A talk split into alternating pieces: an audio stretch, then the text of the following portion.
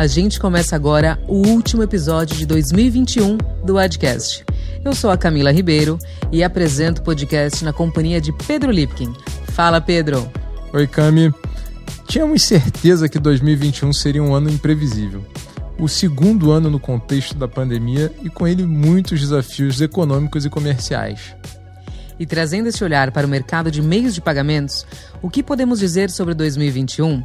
A intensa aceleração da digitalização de todos os processos teve impacto direto no setor, trazendo novas regras, novos players e novas tecnologias. Mas para a gente traçar os principais highlights do ano e conseguir projetar 2022, abrimos as portas do nosso podcast para receber uma das vozes mais experientes no mercado financeiro e que temos o prazer de chamar de Adiker. Vladimir Santos tem formação em administração de sistemas de informação, atuou como executivo em empresas de grande porte do mercado nacional e internacional nas áreas de tecnologia da informação, serviços, vendas e operações e possui sólida experiência na indústria de pagamentos. Atualmente ele é o COO aqui na DIC Pagamentos. Seja muito bem-vindo, Vladimir. Obrigado, Camila. É um prazer estar aqui com vocês, como sempre, uh, e poder participar desse, desse grupo aqui seleto, onde a gente transmite informações importantes para o mercado e compartilha um pouquinho da nossa experiência. Que, aliás, esse mercado é um mercado extremamente cativante, né? Eu digo para todo mundo que é uma cachaça, é fantástico, é apaixonante. E aproveitando que o mercado é uma cachaça, há quanto tempo você está bebendo essa cachaça, Vlad?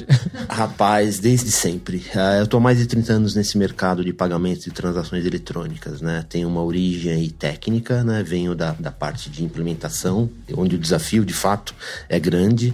E migrando a minha carreira aí para um, uma jornada executiva, e, mas desde que eu me lembro, né, a minha carreira começou por aí, né? Iniciando lá atrás, os primeiros cartões, é, onde transações eletrônicas eram feitas através de caixas eletrônicas, agências bancárias, até os dias de hoje, né? Que o cartão praticamente está desaparecendo aí do nosso dia a dia. Nesse tempo todo, o que, que você considera que são as três principais mudanças que você viu no mercado que você considera as mais relevantes? É difícil falar de três principais mudanças, né? Nós temos três mudanças enormes acontecendo só nesse último ano, né? Que passa pela digitalização de pagamentos, que fortemente puxada aí, né? Um processo extremamente acelerado por conta do quadro pandêmico que vivemos. Uh, temos aí as resoluções do, do controlador do Banco Central, que trouxeram aí novidades, né? E impostas ao mercado, mas que busca competitividade, né? E, e acho que isso tem sido fantástico. Então, o que eu digo, né? Eu sempre disse isso e continuo dizendo dizendo, né? Toda vez que eu olho um ano para trás, eu enxergo inúmeras mudanças que aconteceram. Então é difícil você lembrar o para trás, né? Eu acho que vamos olhar um pouquinho do que está acontecendo agora na nossa vida. O Pix é uma realidade que entrou e pegou e eu acho que ela está agora se aproximando do varejo, né? Então acho que com o papel dos iniciadores de pagamento, vamos ver isso acontecer fortemente no próximo ano. É a grande expectativa do mercado. Uh, tem, um, tem, tem a questão dos registros de pagamentos, né? Que está dando, né? De fato, dando um poder para o varejista, para o comerciante ali, ter a gestão sobre os seus recebíveis e temos aí essa, essa convergência toda aí da, da parte do físico para o digital, né? E a gente está trazendo mais segurança para esse processo e viabilizando aí novos modelos de negócio. Então isso está fantástico. Antes da gente entrar em cada uma dessas mudanças, o que não mudou nesse tempo todo? Ou seja, o que, que se manteve constante na, na, nesse mercado? Uh, eu acho que o que manteve constante nesse mercado, e eu acho que é importantíssimo, e até vendendo um pouco o nosso peixe aqui, uh, o Trusted Advisor nesse processo todo. Eu acho que nós, como adquirentes, aí, continuamos sendo um elo importante dessa cadeia, levando confiança né, aos varejistas, ao mercado, da continuidade desse processo. Então, nosso papel continua o mesmo. Eu tenho que ser seguro, tenho que ter disponibilidade, tenho que ter soluções aderentes à necessidade do varejo. O varejo, na verdade, o que ele quer fazer é vender. Pagamento é uma consequência. E o nosso papel aqui é mostrar confiança para esse nosso cliente. Muito bom, Vlad. É, você comentou sobre a circular 3952, né, de registro de recebíveis. A gente sabe que muitas mudanças foram provocadas por ela. O que a gente quer saber é quais foram os impactos dessa circular, além dos obstáculos técnicos, né? E que se agora, já com seis meses desde a implantação lá em junho, é, todos os players já têm conhecimento das oportunidades e ameaças dessa nova legislação? Vamos falar, né? Eu acho que passados seis meses da, do início da operação, operação, uh, acho que continuamos vivendo uma dificuldade da implementação do projeto. Então, eu acho que continuamos não operacional. É uma, uma funcionalidade né, que foi colocada à disposição do varejo, que hoje não se mostrou efetiva ainda mas com certeza os players né, do, do, mercado eles têm ciência aí das oportunidades e ameaças que existem. Né?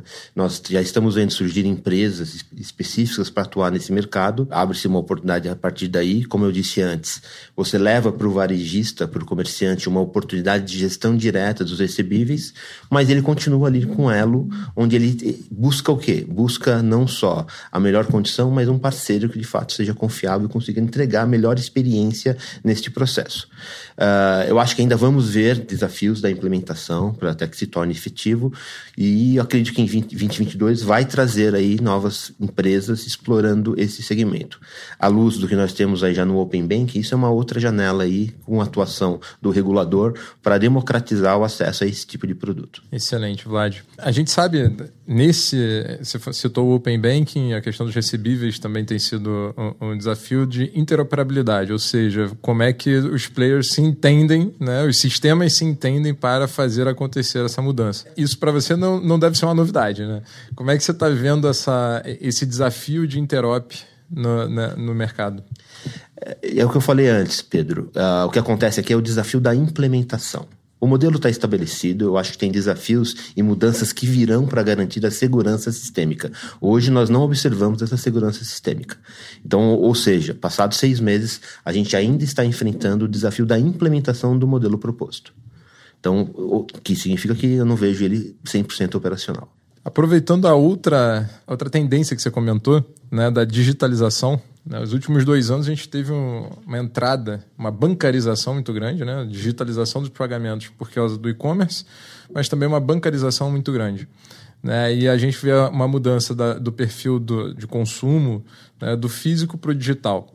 Quais são os desafios é, dessa mudança? Né? Ou seja, quando você olha para o físico, realizar uma venda no físico tem determinados desafios. Quando você vai para o digital, tem alguma é, novidade e o que, que deixa de ser um problema né, nessa mudança? Uh, vamos falar primeiro do porquê né, dessa digitalização. Né? Eu falei um pouquinho antes aqui, eu acho que a gente não pode falar que tem nada de bom nessa pandemia, mas uma coisa que de fato aconteceu foi a aceleração da digitalização, isso de forma globalizada. Uh, foi, foi ponto-chave para a sobrevivência de alguns negócios. Então, nós estávamos já com várias iniciativas aí de aceleração no processo de digitalização dos negócios, e que com a pandemia isso aconteceu por conta de sobrevivência. Então, o que, o que aconteceu na verdade?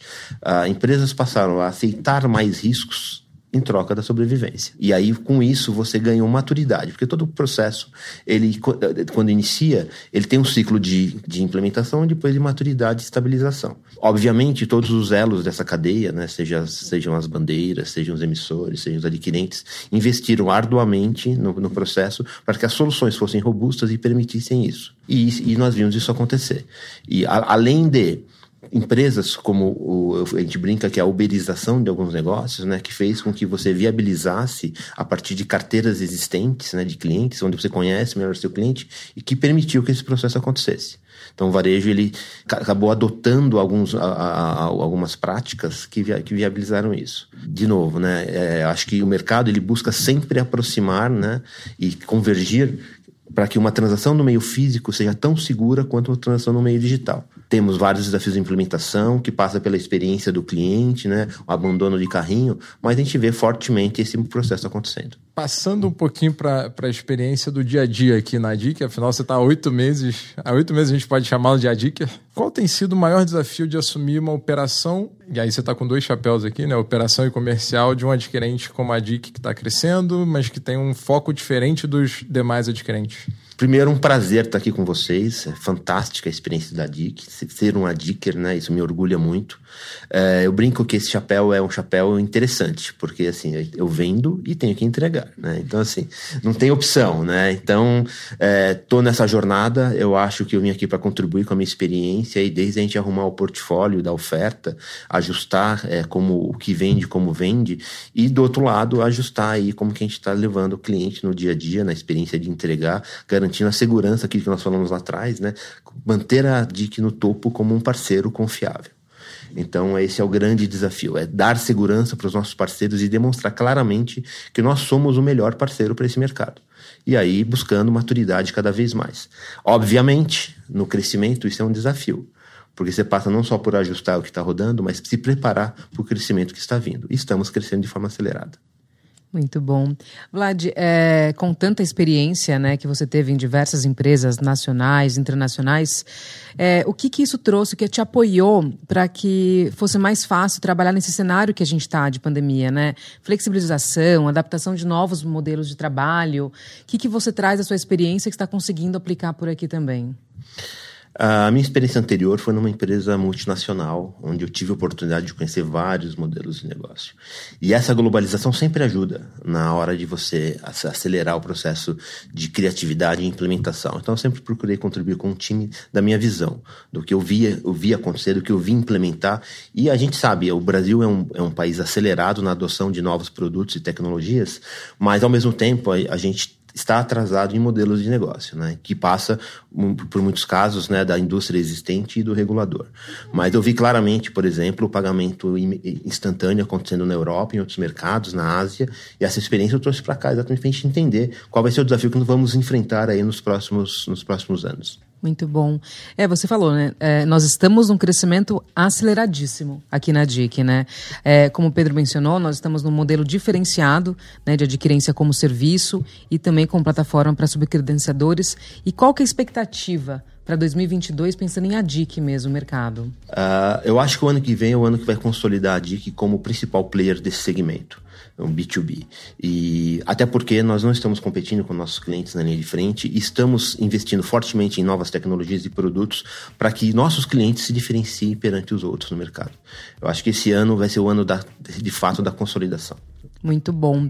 E para encerrar, pensando global aqui no mercado que a gente trabalha, do ponto de vista tecnológico, quais os avanços que você espera ver em 2022? Acho que os principais avanços que nós esperamos aqui encontrar nesse próximo ano, de forma global, é a consolidação da, da digitalização do ponto de vista principalmente da segurança e da prevenção à fraude. Eu acho que esse é um ponto de investimento massivo.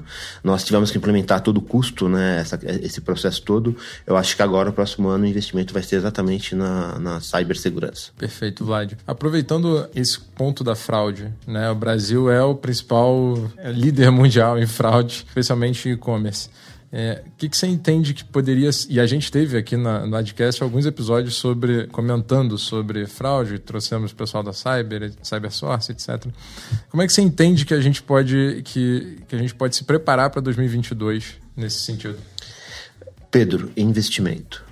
Então, as tecnologias estão aí, obviamente, estão passando por processo de, de, de, maturação, mas elas já estão disponíveis. Eu acho que agora é investimento e implementação dessas tecnologias disponíveis para que, de fato, a gente garanta a segurança sistêmica do nosso processamento.